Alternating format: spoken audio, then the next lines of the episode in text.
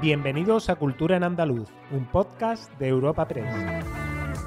Os damos la bienvenida a una nueva entrega de Cultura en Andaluz, el podcast de Europa Press Andalucía, en el que cada semana presentamos las novedades culturales más destacadas. Soy Esther Falero y al otro lado del micrófono tengo a mi compañero Santi García. Hola Santi. Hola Esther, ¿qué temas vamos a traer hoy? Junto a nuestro repaso habitual por algunos temas de los últimos siete días, esta semana, como cada final de mes, nuestros podcast incluye una entrevista en esta ocasión con la escritora Pepa Merlo. Nos presenta la antología Con un traje de luna, diálogo de voces femeninas de la primera mitad del siglo XX. Además, al final de esta charla damos las instrucciones sobre cómo participar en un nuevo sorteo de cultura en andaluz. Pepa Merlo es doctora en Filología Española e imparte clases de literatura y creación literaria en las universidades de Granada e Internacional de Valencia. También es premio extraordinario de doctorado y autora de valiosos trabajos de investigación. Ha publicado el libro de relatos Todos los cuentos el cuento y una recopilación de testimonios sobre ocho mujeres víctimas de la represión franquista. Ha editado Peces en la Tierra, Antología de mujeres poetas en torno a la generación del 27, Diván del Tamarit de Federico García Lorca, y dos novelas de Elizabeth Mulder, Una sombra entre los dos y El retablo de Salomé Amat. Y ahora mismo tenemos el placer de saludarla en los micrófonos de Europa Press Andalucía. Hoy nos acompaña nuestro podcast Cultura en Andaluz Pepa Merlo, autora de Con un traje de luna, diálogo de voces femeninas de la primera mitad del siglo XX, una obra publicada en la colección de poesía Vandalia de la Fundación José Manuel Lara. Bienvenida Pepa a nuestro podcast Cultura en Andaluz. Bien hallada, gracias. Gracias. Eh, bueno, quería, eh, eh, bueno, te quería, quería empezar la entrevista preguntándote por, bueno, pues por qué, qué, añade este nuevo libro a la antología Peces en la Tierra que ya publicó Colección Mandalia en 2010. O sea, ¿qué, tal, qué, qué, necesidad has tenido de, hacer esta nueva antología? Bueno, la, la, necesidad de esta antología en realidad la motivó la primera, la propia primera antología PC peces en la tierra, porque eh, mm, bueno, aquel, aquel trabajo fue un trabajo en el que fui pisando un poco eh, sobre un terreno mm, casi transparente, fui, fui como los, los funamburistas, ¿no? sobre un cable, sin, sin saber, no había bibliografía, eh, no, no, no, se sabía, había muy poca bibliografía de muy pocas de ellas, fui descubriendo a muchas de ellas pero aquella, aquella antología, eh, Peces en la Tierra, eh, el propio criterio que yo misma le puse eh, limitó ciertos aspectos. eran, lo que yo quería demostrar con aquella antología era que en, aquel, en aquella primera treintena del siglo XX, donde estaban ellos, también estaban ellas. Entonces, el criterio de la antología fue libros publicados hasta el 36, eh, porque en el 36 con la guerra, pues todo se, pierde, hasta, claro, hasta el grupo de ellos.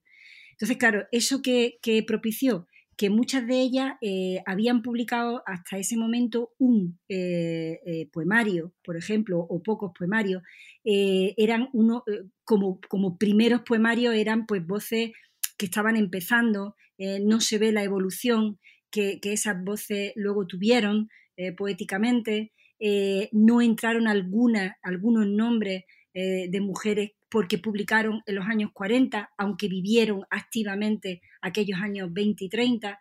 Entonces, con esta antología lo que, lo que he querido ha sido esos, esos huequecitos que, que, que la, la, propia, la propia bueno, eh, los, criterios que, yo misma me puse en, la primera antología, pues poder eh, eliminarlos, ¿no? Entonces, pues aquí he metido, están las mujeres de los peces en la tierra, pero eh, con, está representada toda su obra, con uno o varios poemas de todos los poemarios de, de ellas, algunas que publicaron a posteriori, después de la guerra, Em, otras que, eh, mm, el caso de Mercedes Pinto, que, me lo planteé en, la primera antología, pero decidí descartarla porque realmente no había estado aquí. Ella eh, pues se tiene que ir obligada del país eh, en los años 20, entonces no, vivió aquel, aquel movimiento poético-cultural ¿no? de, los años 20 y 30 de español. ¿no? Y todos eso, esos agujeritos que se quedaron ahí eh, abiertos, pues he intentado con esta nueva antología taparlos. Lo que amplía también es eso, las vivencias ¿no? de estas autoras que ya estaban recogidas en, en, Peces en la Tierra, ¿no? Bueno, es otra cosa que, también me planteé una vez que salió Peces en la Tierra, ¿no? Que el hecho de. No son biografías. Eh, porque empecé. pero vivencia a través de sus propios poemas, ¿no? Sí. A través de su propia, la propia, obra. La, propia biografía, en Peces en la Tierra, eh, eh, yo daba unas pinceladas, ¿no? Pues fulanita de tal nació, vivió y publicó. Y eran como pequeñas eh, pinceladas, de las que no sabía nada, por ejemplo, el caso de Margarita Ferreras, que en ese momento yo lo único que encontré de ella fue eh, alguna referencia em, en, biografía, la biografía de, Manuel Alto Aguirre, pues ponía lo, que el propio Manuel Alto Aguirre decía de ella, ¿no? En fin. pero mm, en esta he pretendido ampliar eso, pero no como biografía, porque creo que en, en el tiempo en el que estamos es un poco em, es un poco absurdo eh, poner una biografía cuando uno se conecta en Google y tiene todo de, todo, ¿no? Entonces, lo que he, pretendido con este, en, esta, en esta nueva antología ha sido, eh, digamos, centrarme en, eh, más que biografía, en semblanza, es decir, esas vivencias, como bien has dicho tú, esas vivencias que marcaron a, esa, a, esa, a esa mujer, ¿no? Porque son, en definitiva, eh, las vivencias, eh, lo que hace de nosotras eh, o de nosotros que seamos lo que somos, ¿no? Y por supuesto eso influye en la voz poética, ¿no? En, este caso de ella. Entonces me he centrado muchísimo, muchísimo en, su vida, pero, pero son más semblanzas que biografías. He intentado también redactarlas de, un punto, de, un, con un tono, digamos, más eh, narrativo. Eso te quería preguntar si se había cambiado también la forma de plantear la, antología. Exacto. completamente. Es que la historia de Peces en la Tierra fue que yo me lo planteé como, como un trabajo eh, filológico. Yo en ese momento estaba eh, investigando sobre Generación del 27, empezaron a saltarme nombres de mujeres que no estaban por ningún sitio, que no aparecían, que no, en fin. Entonces vi que había eh, un hueco en, el, en la filología que había que llenar. Y yo lo hice desde un punto de vista filológico, solo desde un punto de vista filológico. Nunca, nunca pude imaginar que ese libro iba a tener la relevancia eh, social que luego tuvo ese, ese libro. ¿no? Yo pensé que iba a ser pues, un libro eh, que iba a pasar de mano en mano entre filólogos, pero, pero poco más.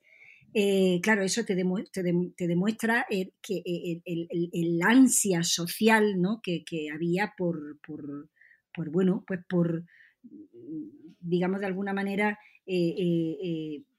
igualar ¿no? la, la, sociedad. Entonces, claro, en este, esta nueva antología he intentado que, dentro de que es muy rigurosa, de que es absolutamente rigurosa desde un punto de vista filológico, pero sí darle un tono en la narración eh, más, más amable, ¿no? Más, más, narrativo. ¿no? El prólogo es completamente distinto, el prólogo de Peces en la Tierra era un prólogo eh, filológico, este no, este es un prólogo que, siendo eh, riguroso, sin embargo es un prólogo que se centra más en, el, en, en la figura en el constructo femenino, es decir, por qué somos lo que somos y cómo hemos llegado hasta aquí, ¿no? De alguna manera, eh, cómo, cómo se nos ha construido ¿no? a lo largo de la, de la historia, ¿no? Desde, desde los textos bíblicos hasta, hasta el día de, hasta hoy, ¿no? Porque nos siguen construyendo, desgraciadamente. Pepa, en esta antología se incluyen seis nuevos nombres ¿no? de, mujeres poetas. Em, quería, bueno, entiendo que supongo que, siguen faltando muchos más nombres, aparte de, los de que ya estaban y los que se han incluido. Y también quería preguntarte por qué, por qué has elegido a estas autoras. Eh, les une un momento histórico, pero no sé si hay otras cosas que, que tienen en común. Bueno, hay muchas, muchísimas más. Si, esto, si, si, si, te has dado cuenta, hay un apéndice en la antología sí, en el que se. Exacto. con otras 10, ¿no? sí, que se amplía. María Paro, sí, Madera, exacto. Sí, se, se, amplía más, son más jovencitas, ¿no? Pero que, bueno, que de alguna manera también es como un continuará, ¿no? Ese apéndice es como un continuará con tres puntos suspensivos. Eh, Eh, Podemos eh, tener una tercera parte, ¿no? De la antología. Sí, sí. Tercera y cuarta y quinta, así que esto es un... da para, para muchísimo más. Un pozo, un pozo sin fondo, ¿no? Sin fondo.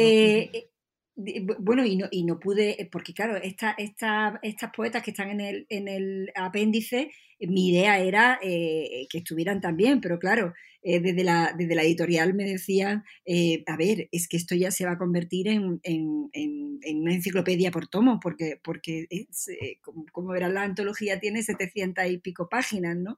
Y era ya desde el punto de vista de edición, ya era complicado, ¿no? como, como iba la historia. Y me, acuerdo que, que, Nacho Garmendia me llamaba y me decía, pero Pepa, necesito saber más o menos cuántas, cuántas páginas tiene cuando estábamos no, pues yo creo que una, bueno, pon 400, y aquello aumentaba como... como, te han puesto, No te han puesto muchos impedimentos, ¿no? Eh, eh, no, en realidad no me han puesto muchos impedimentos. Yo estoy muy, muy agradecida a Vandalia, estoy muy agradecida a la Fundación eh, José Manuel Lara porque, porque, apostó por mí en aquella primera antología, porque digamos que apostar ahora después del recorrido que, se, que, ha habido desde el punto de vista de, visibilizar a la mujer y tal, no tendría el mérito que, la Fundación Lara eh, tuvo en ese momento que no había eh, nada y apostó por, por, aquel, por aquel libro, que además era, como he dicho antes, un libro muy filológico y tal.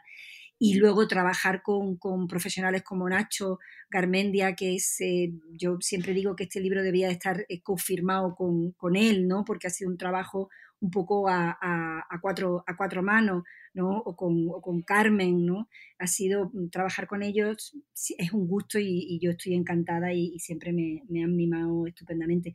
Lo que sí es cierto es que, claro, eh, eh, un libro solo puede tener un, por, cuestiones eh, técnicas, ¿no? Un número de páginas no puede tener más porque entonces no se puede abrir, porque, en fin, el costo también, todo ese tipo de, todo ese tipo de cosas, ¿no? Yo iba aumentando, aumentando, aumentando. Y sobre las 10 mujeres que, has comentado, sobre las nuevas mujeres, sobre la los nuevos nombres, ¿por qué eso y otros no? Mira, en la, en la antología eh, le pongo, la comienzo la antología con una cita de, Carmen Conde, que creo que es eh, la gran antóloga de mujeres que ha, que ha habido. Ella eh, se dedicó parte de su, de su vida a hacer antologías eh, más grandes, más pequeñas, en revistas, eh, eh, intentando dar a conocer a sus coetáneas, a sus propias coetáneas, no solo españolas, sino, sino americanas, ¿no? Y ella, en un momento dado, dice que, que, hay algo de injusticia, ¿no? Implícita en todo intento de, antología, ¿no? Dice Carmen Conde que, claro, nunca es exhaustiva la, información que se va a dar y es subjetiva, porque al fin y al cabo eh, es el, antólogo, en este caso la antóloga, yo, eh, bueno, pues eh, tiende hacia una y no hacia otra, ¿no? En el, a la hora de, escoger. Y, por supuesto siempre será algo incompleto, un libro incompleto, porque, porque no pueden estar todas. Probablemente me equivoque, para uno, para unas me equivocaré, para otro, para otras no, ¿no? Eso ya es la decisión, la parte subjetiva de, todo trabajo que pretende ser subjetivo. Y una antología es lo peor que se puede, que se puede hacer, lo peor, porque siempre, siempre va, a haber alguien que te diga, oye, ¿por qué no he puesto a fulanita o por qué no he puesto a menganita, ¿no? Con criterio están todas puestas, ¿no? Lo que comentábamos antes, ¿no? El criterio ha sido, bueno, pues que algunas eh, vivieron la vida activa en aquellos años, pero publicaron eh, a, partir de los años 40 y por eso no entraron dentro del criterio que, que utilicé en la primera antología. Eh, eh, alguna otra que no conocía, también es cierto, y que la he descubierto ahora, porque yo he seguido investigando, ¿no? Y, la he descubierto a posteriori, ¿no? eso también me ha pasado. en fin, ha habido un poquito de, de, de todo, de nueva, de nueva de nueva incorporación por nuevo conocimiento y de, y de, y de bueno, y de, y de tapar esos huequecillos que, comentábamos antes, que me dejé abierto en la primera antología. Pepa, esto es una antología de mujeres poetas en torno a la generación del 27. ¿Esos hombres que pertenecen a la generación del 27 pusieron en valor la, la labor de estas mujeres, aunque ellas brillaran con luz propia? Eh, el, Peces en la Tierra era más la antología de mujeres en torno a la generación del 27. Esta mm, ya está más ampliada. Eh, pero sí te contesto, sí y no. Te contesto ambas, ambas cosas. Hubo quien sí, hubo quien no. Mm, hubo quien las consideró, por ejemplo, la figura de, Juan Ramón Jiménez, que yo creo que, en este sentido eh, se, ha, se, ha, se, ha, tratado mm, generalmente, no por todo el mundo, por supuesto, pero se, tiene una idea bastante errónea ¿no? de la figura de, Juan Ramón Jiménez, que fue eh, maestro de ellos y también fue maestro de ellas. Juan Ramón Jiménez apoyó a todas las mujeres. Si te das cuenta, casi todas las mujeres tienen un prólogo por Juan Ramón Jiménez. Eh, en las cartas que se escriben entre ellas, eh, se cuentan cómo Juan Ramón le corrigió tal poema o cómo Juan Ramón la, conectó con fulanito o con menganito para que le publicara un, poema aquí o allí. Es decir, mm, hubo quien sí que las apoyó y hubo quien, quien no las, apoyó, evidentemente, evidentemente, ¿no? Como, bueno, como ocurre también ahora, ¿no? En, este sentido. Pero lo que, lo que sí es cierto es que ellas publicaron en las mismas revistas que, publicaba, que publicaron ellos que asistían a la misma eh, lectura o a las mismas a los mismos actos culturales eh, eh, a los que asistían ellos, ya fuese la residencia, que fueron de alguna manera promotores también para ellos. Por ejemplo, el caso del Liceum, el caso del Liceum Club, que, funda María de Maestu, invitan a Federico García Lorca y la primera y única lectura que hace Federico García Lorca de, de, de Poetas Nueva York eh, la va a hacer en, el Liceum, porque la han invitado ellas, ¿no? Eh, es decir, que sí que había una, eh, digamos, una, una actitud mm, mucho más igualitaria dentro de la diferencia, ¿no? de la que se ha creído, ¿no? Hasta, hasta, hasta ahora, ¿no? Em, em, poniendo, salvando las distancias, ¿no? Siempre, ¿no? Porque, bueno, estamos hablando de un momento en el que bueno, pues la mujer empieza a dar unos primeros pasitos y eso pues fíjate ahora que se supone que hemos dado todos los pasos del mundo y, seguimos tropezando, ¿no? Con, o nos siguen poniendo eh, obstáculos para, para, o para que no avancemos o para que tropecemos o para mm, que, que, nos convenzamos de que lo mejor es recular, ¿no? Y Pepa, pese al momento que, en el que vivieron estas mujeres, ¿alguna de ellas llegó a destacar lo suficiente en, en la época, en su época? Eh, hubo, eh, eh, sí que llegaron a destacar y en distintos, y en distintos ámbitos, no solo en el, en el de la poesía, ¿no? El caso de, por ejemplo, Elizabeth Mulder en narrativa mm, en los años, en los años 40, sobre todo 50, Elizabeth Mulder fue un referente. No había intelectual, escritor, pintor que no pasara por Barcelona y, pidiera casi audiencia para, ser recibido por Elizabeth Mulder. Eh, estaba en los premios eh, literarios más importantes, eh, publicaba en prensa, es decir, era muy reconocida. Y luego murió y, cayó en el, en el olvido más, más absoluto. ¿no? Eh, el caso de, en su tiempo, de María Teresa León eh, fue un personaje muy importante desde un punto de vista político, claro, en su, en mm. su época, o lo fue también la propia María de Maestu, o lo fue María Zambrano. Es decir, ella, es lo que comentaba antes, ellas convivieron a un nivel muy similar al, al, al de ellos, ¿no? Pese a que se hable menos de ella. En caso de la pintura, por ejemplo, o en caso, en, no solo en, poesía o en arte, en, ciencias, por ejemplo. Eh, eh, en, química, en física, eh, en pedagogía, en, bueno, ellas estaban ahí punteras también, ¿no? Hombre, eran menos, menos nombres, eran menos las que llegaban a, bueno, a, a poder tener una formación y a poder tener, mm, también es cierto, pero, pero bueno, es lo que comentábamos antes, eran pasitos que se estaban dando y que, eh, oye, dieron un salto muy importante estas mujeres en los años 20 y 30, muy importante. Quizá esos pasitos se han dado más a posteriori, ¿no? Con, la, con las antologías, con, bueno, con poner en valor la labor que ellas hicieron, ¿no? Más que... Ah, bueno, sí, eso, eh, eso desde el punto de vista del, reconocimiento de ahora, mm, sí, eh, pero en, su momento, cuando ellas eh, vivieron, ellas traían un impulso muy importante que fue el que dieron ya las mujeres de finales del 19.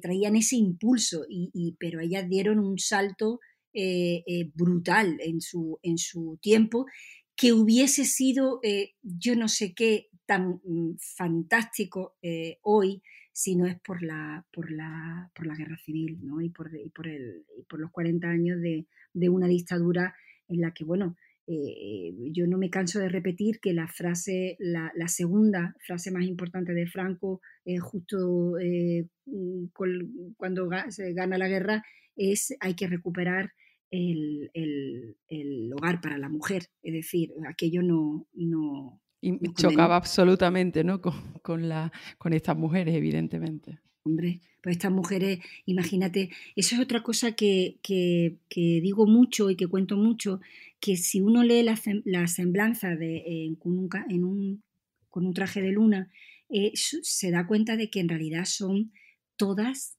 todas, desde un punto de vista, desde otro punto de vista, son todas eh, para, para escribir una novela. Todas. Dan para un libro cada una de ellas, evidentemente. sí, sí, son, son personajes que si yo le comentaba a una amiga, yo, escribo una novela de fulanita sin decir que es fulanita y probablemente me, digan, eh, Pepa se ha pasado tres pueblos inventando historias. Son vidas novelescas, no, Las de estas mujeres. No, puede ser real, ¿no? Eh, una cosa brutal. Y sí que es verdad también que eso ya me pasó cuando hice PC en la Tierra, que todas, precisamente por, por, ese, por ese hachazo que supuso la guerra y los 40 años de, dictadura, en el que la mujer volvió a un, iba a decir segundo plano, no, quinto plano, eh, te dejan un, sabor eh, muy amargo. Mm, y no solo la republicana o las mujeres de izquierda, ¿no? que esas más todavía, ¿no?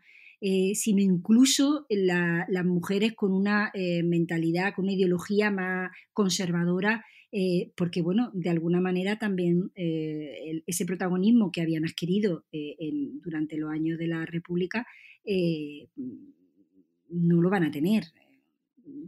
y hay un punto amargo, de un modo más, más brutal, por ejemplo, el hecho de la, vida de, la vida de, Lucía Sánchez Saornil, ¿no? que fue tan, tan, tan triste, ¿no? Eh, no volvió a publicar nunca, nunca más, ¿no? Escondida, con miedo, eh, eh, la, tristeza que, arrastraba la propia Concha Méndez, ¿no? En México, que veía cómo la gente llegaba a su casa a Tres Cruces para preguntarle por la vida de, Federico o de Luis García o de Luis, de Luis Cernuda o de, o de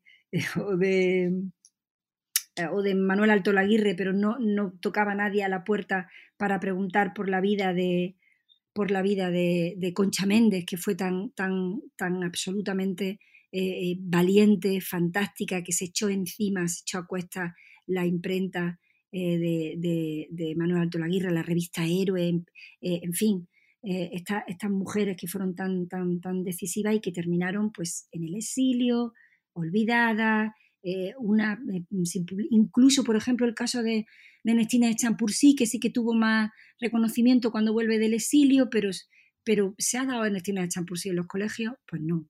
Eh, generación del 27, Federico García Lorca, Rafael Alberti, Luis Eso es, eso es. Pero, pero, no están ellas, ¿no? Exacto. Ni siquiera.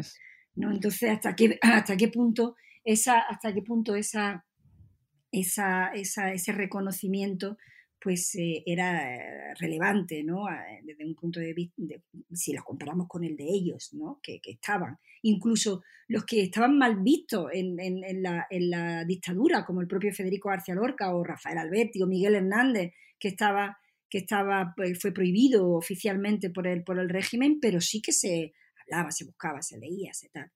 Pero, pero, no, pero no ellas, ¿no? Y Pepa, ¿crees que hoy en día ya em, esa falta de consideración que tuvieron esas mujeres de los años 20, de los años 30, eso ya evidentemente se han dado pasos de gigante, entiendo, pero ¿crees que todavía hay ciertas reticencias hacia las obras escritas, obras en, todo, en todos los ámbitos, eh, bueno, hacia las artistas, ¿no? hacia las escritoras, pensadoras, escultoras, no sé? Si hay reticencia hacia esas obras.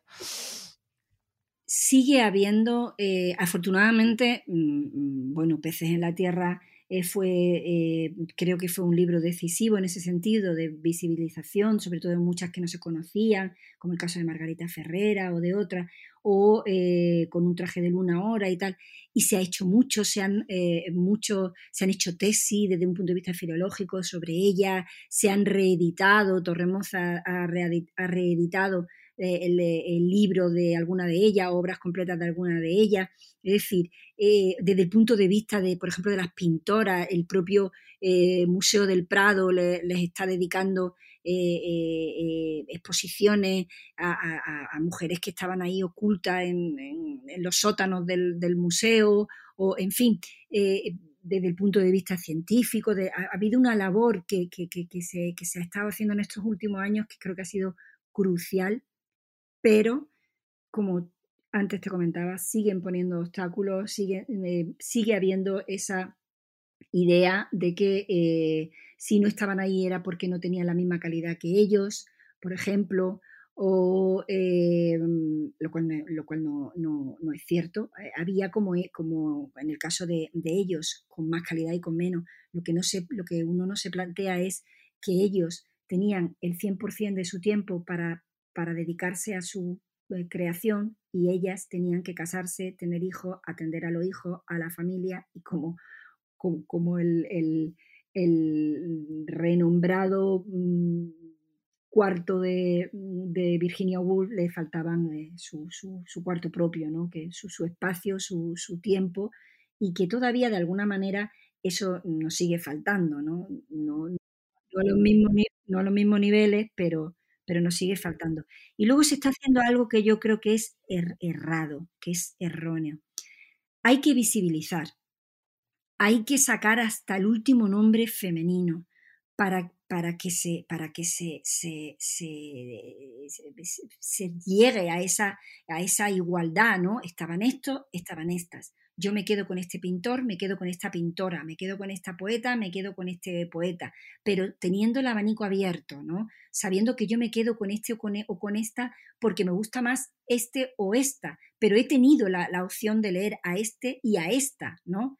Ahora, se está haciendo algo, por ejemplo, que yo creo que no es eh, correcto. En los libros de texto ahora se está poniendo generación del 27 y se sigue metiendo a los mismos autores, Federico García Lorca, ta, ta, ta, ta, ta, ta, ta, y por otro lado, las sin sombrero, y se mete a ellas. En algunos casos incluso se mete a algunas que son más contemporáneas.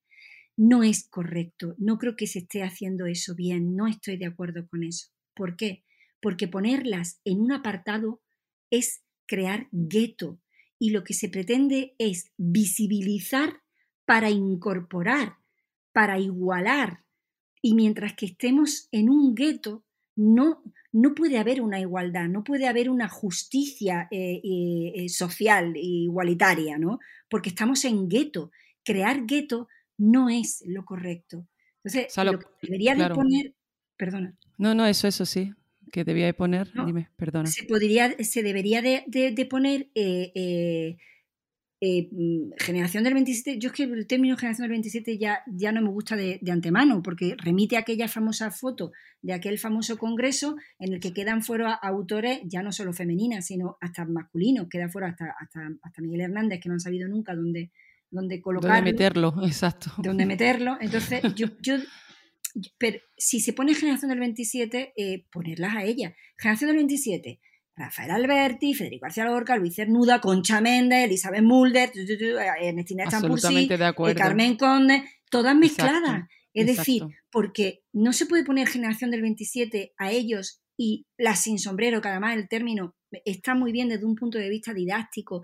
los documentales que se han hecho creo que son muy enriquecedores, sobre todo para los eh, alumnos de, de, enseñanza media y, demás, el término está aludiendo a, aquel episodio que en realidad vivieron dos, eh, eh, dos efectivamente, vivieron eh, mm. Maruja Mayo y, Margarita Manso, que, finalmente fue una de las de fascistas mm, y represoras más importantes de, este país. Pero en fin, pero bueno, mm, fuera del, del término, eh, lo que no puede ser es que las pongamos aparte los libros de texto, porque entonces seguimos creando guetos, seguimos siendo distintas, si estamos aparte es porque no somos iguales, porque si fuésemos iguales estaríamos eh, todos mezclados, ¿no? Entonces, eso mm, no me está gustando nada de lo que está ocurriendo. A mí me parece, me parece total también, es verdad. Creo que sería la manera correcta de enseñar, de enseñar ¿no? Eh, de hecho, eh, eh, yo estoy en el, doy clases en el máster de, profesorado de didáctica de la lengua y la literatura de la Universidad Internacional de Valencia y, alumnos que, me, plantean sus TFM, su trabajo de fin de, máster de literatura y tal, y, lo hacen, ponen generación del 27 por un lado y, la sin sombrero por otro y, estamos creando ahí... Esta eh, manía de etiquetarlo todo, ¿no?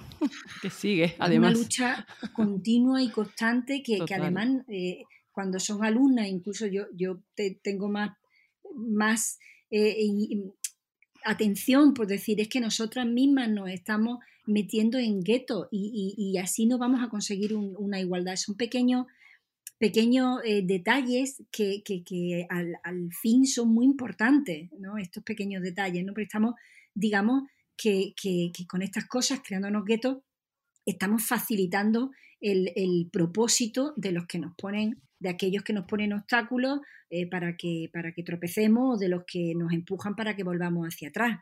Eh, y eso es lo que no, no debemos consentir nunca, ¿no? Mm, ser nosotras mismas, además, los que facilitemos eh, en nuestra propia, nuestra, propia ralentización en, el camino hacia, hacia una igualdad, ¿no?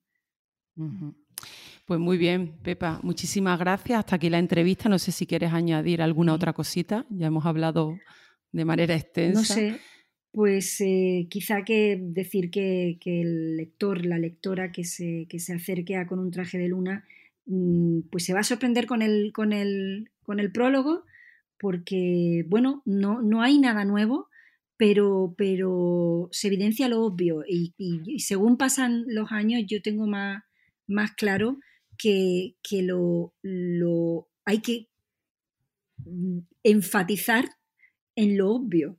Eh, no sé, yo creo, creo que les va a encantar el prólogo, que les va a encantar descubrirla a ella eh, y la poesía de, de ella y, que cada semblanza de, cada mujer es como una pequeña, es como una pequeña novela, ¿no? Alguna, alguna mm, de aventura incluso, con sus finales trágicos o, no, ¿no? Pero, pero yo les invito a que se acerquen a, con un traje de luna porque no se van, no se van a arrepentir. Perfecto, pues muchísimas gracias Pepa por participar en nuestro podcast Cultura en Andaluz y bueno, espero que volvamos a hablar antes, bueno, más pronto que tarde. Muchísimas gracias ¿eh? y un saludo, un abrazo. A ti, Esther. A ti, gracias a ti, Esther. ¿Te has quedado con las ganas de leer con un traje de luna? Gracias a la Fundación José Manuel Lara vamos a sortear un ejemplar. ¿Cómo podemos participar, Esther? Muy sencillo, Santi. Simplemente tenéis que estar atentos a nuestra cuenta de Twitter, arroba epandalucía, y retuitear nuestro tweet de hoy, 26 de enero. Además, debéis seguir tanto a nuestra cuenta, arroba epandalucía, como a la de la Fundación José Manuel Lara, arroba Fundación JM Lara. Es tan sencillo como eso. De entre todos los que cumpláis estos requisitos, de aquí al próximo jueves sortearemos este título con un traje de luna. Aclarar que el sorteo tiene limitación peninsular y no podrán optar al premio de fuera de nuestro país. Y comenzando el repaso semanal, la película Modelo 77 de Alberto Rodríguez triunfaba en los 35 premios a Secán del cine andaluz al hacerse con los premios Película, Dirección y Guión. El drama carcelario, ambientado en los años 70, lograba también el premio AISGE Interpretación Masculina al malagueño Miguel Herrán por su papel protagonista.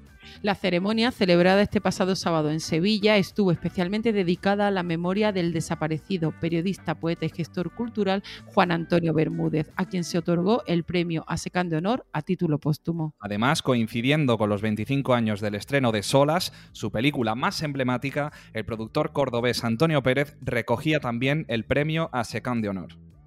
Por su parte, la actriz jienense Natalia de Molina lograba el premio AISGE Interpretación Femenina por su papel protagonista en La maniobra de la tortuga, del cineasta jerezano Juan Miguel del Castillo, mientras el director Bernabé Bulnes se hacía en esta edición con el premio Dirección Nobel por la sal de la vida. Natalia de Molina agradece el galardón. Eh, si estáis viendo este vídeo es porque me han pedido que me grabase diciendo unas palabras en el hipotético caso de que resultara ganadora, así que si me estáis viendo ahora mismo es porque habéis decidido reconocer mi trabajo en la maniobra de la tortuga y yo os quiero dar las gracias a todos los miembros de ASECAN, compartirlo con mis compañeras, con todo el equipo de la película y en especial con Juan Miguel del Castillo. Y el compositor Pablo Cervantes recogía el premio Música Original por la partitura del documental A las Mujeres de España, María Lejárraga de Laura Ochman, que recibía también el premio ASECAN No Ficción. Mientras, el premio cortometraje era Para la vida entre dos noches del sevillano Antonio Cuesta y el premio Otros Formatos recaía en la segunda temporada de la serie documental It's Flamenco. Escuchamos a Laura. Todo lo que ha pasado con este documental es de las cosas más bonitas de mi vida. Em, yo empecé a escribir eh, por sentirme menos sola. Y hoy me siento abrazada y conectada a cientos de personas que se han identificado, que se han sentido escuchadas, representadas o tocadas por este documental. También en el transcurso de esta gala, el alcalde de Sevilla, Antonio Muñoz, anunciaba la creación del Premio de Cinematografía y Artes Visuales Ciudad de Sevilla, otorgado en esta ocasión nuevamente a Juan Antonio Bermúdez. Este galardón se dará anualmente a aquellos profesionales nacidos en Sevilla o con una trayectoria profesional dilatada en la ciudad. Así lo anunciaba el alcalde Antonio Muñoz. Y Sevilla es una ciudad de cine porque hay muchísimo talento, hay muchísimo talento en esta zona, en esta sala. Y precisamente en aras del reconocimiento que queremos hacer del talento del cine, queremos crear un premio, un premio de cinematografía y de artes visuales de la ciudad de Sevilla y que será entregado todos los años. Y en esta primera edición, el premio a título póstumo será para Juan Antonio Bermúdez. Y también en el ámbito del séptimo arte, el Festival de Cine de Málaga concederá en su vigésimo sexta edición, que se celebra del 10 al 19 de marzo, el premio Málaga Sur a la actriz Blanca Portillo por su larga y reconocida trayectoria. Y ahora cambiamos de asunto y nos vamos hasta el sur de Egipto, donde arqueólogos de la Universidad de Jaén han descubierto una tumba intacta con 10 cocodrilos momificados. Se trata de un hallazgo extraordinario ya que es una de las raras ocasiones en las que especialistas han podido estudiar las momias de cocodrilos in situ y con metodologías modernas. El director del proyecto Cubet El Hawa, Alejandro Jiménez, indica que el hallazgo es una rareza ya que no se había dado uno similar desde hace décadas. Habla Alejandro Jiménez. Hemos podido aplicar métodos de estudio modernos eh, que han permitido diferenciar mm, hasta dos especies de cocodrilos que vivían en el Valle del Nilo. En la actualidad hemos de recordar que solo hay una especie. Además, hemos confirmado que había diferentes métodos de sacrificio de los animales, en este caso por inanición. Y asimismo, había diferentes métodos de conservación de los cuerpos de los animales y en este caso se desecaban en practicados. Y seguimos en Jaén, donde la Junta de Andalucía prevé tener listo para marzo el proyecto museográfico del Museo Íbero y la recepción en primavera de 150 piezas procedentes de siete museos de Andalucía. Además, a finales de verano quiere recibir las 2.500 piezas del Museo Provincial de Jaén. La futura colección permanente del Museo Ibero, que el año pasado superó las 60.000 visitas, estará compuesta por más de 6.000 registros. El presidente de la Junta, Juanma Moreno, pone en valor este espacio. El año pasado, el Museo Ibero superó las 60.000 visitas, una cifra que aspiramos evidentemente a multiplicar con creces cuando el proyecto de adaptación del edificio esté totalmente concluido y albergue la totalidad de las piezas que está prevista traer aquí. Este museo reunirá las distintas colecciones íberas que existen en toda Andalucía. Y cerramos nuestro repaso semanal con música, ya que Sevilla se meterá en octubre en la piel de Liverpool con la primera edición entre el 26 y el 29 de octubre del Beatle Fest, la mayor reunión de fans de los Beatles de España desde el año 81. Este festival recorrerá distintos escenarios de la capital andaluza con numerosas y variadas actividades que llegarán incluso a zonas más humildes como Amat y Tres Barrios. La directora del festival, Marta G. Navarro, presentó esta cita en la Feria Internacional de Turismo FITUR en Madrid. La escuchamos. Hola, amigos de Cultura en Andaluz. Del 26 al 29 de octubre se celebra en Sevilla Beatle Feast, la mayor concentración de la Beatlemanía española de los últimos 40 años, desde 1981, año en el que Luis Merino y Javier Belda celebraron una reunión similar en Valencia, no se había vuelto a reunir a Vitelmanos no solamente de ámbito andaluz y nacional, sino también internacionales. Tenemos ya confirmaciones de toda Europa y de los otros continentes. Tendremos a Patty Boyd, la primera mujer de George Harrison. Mark Lewison, el mayor experto internacional de los Beatles, ha manifestado su deseo de estar también con nosotros y su bendición al evento. Tenemos más de 20 bandas confirmadas, dos establecimientos que, que acogerán conciertos durante 12 horas al día, un gran festival al aire libre. Vamos a reproducir el Concert for George y vamos a tener una exposición conjunta de los mayores coleccionistas de todo el país. Esto con muchas charlas, muchas más actividades, algunas de ellas en el Parque Amate, en, eh, en el distrito Amate Tres Barrios, uno de los más pobres de toda España. Así que os invitamos a estar del 26 al 29 de octubre en Sevilla para celebrar la música de los Beatles en Sevilla, dos puertos que cambiaron la historia, el de Liverpool musicalmente y el de Sevilla, pues como dijo el poeta, y Sevilla.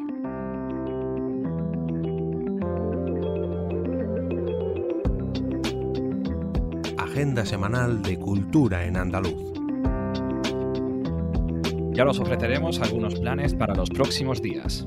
Nuestra agenda semanal, Santi, empieza esta semana en Sevilla, concretamente en el Teatro de la Maestranza, que acoge un recital del pianista sevillano Juan Pérez Floristán.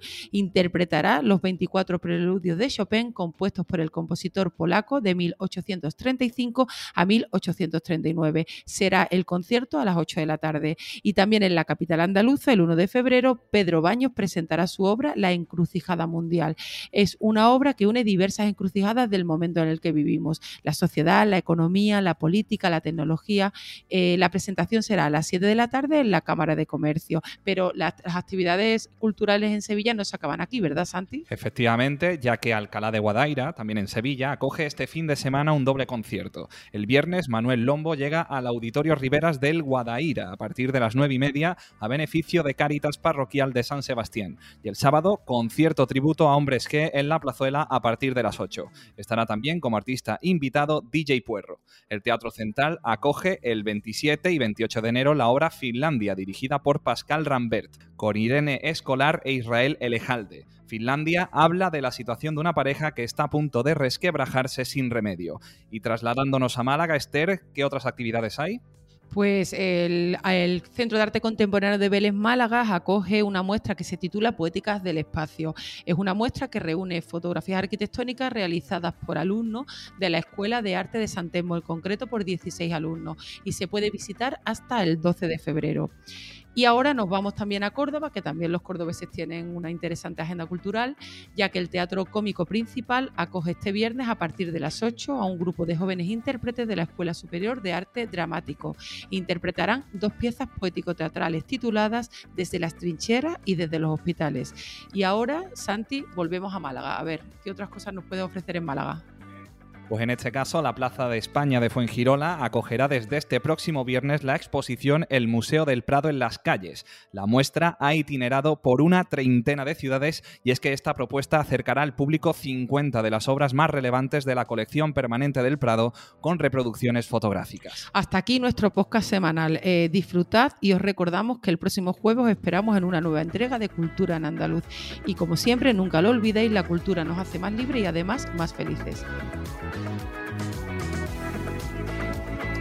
Despedimos esta entrega de Cultura en Andaluz invitando a todos nuestros oyentes a descubrir el resto de episodios de este podcast, así como todo el catálogo de programas de nuestra red a través de europapress.es barra podcast. Recuerda que además todos ellos están disponibles en las principales plataformas de podcasting.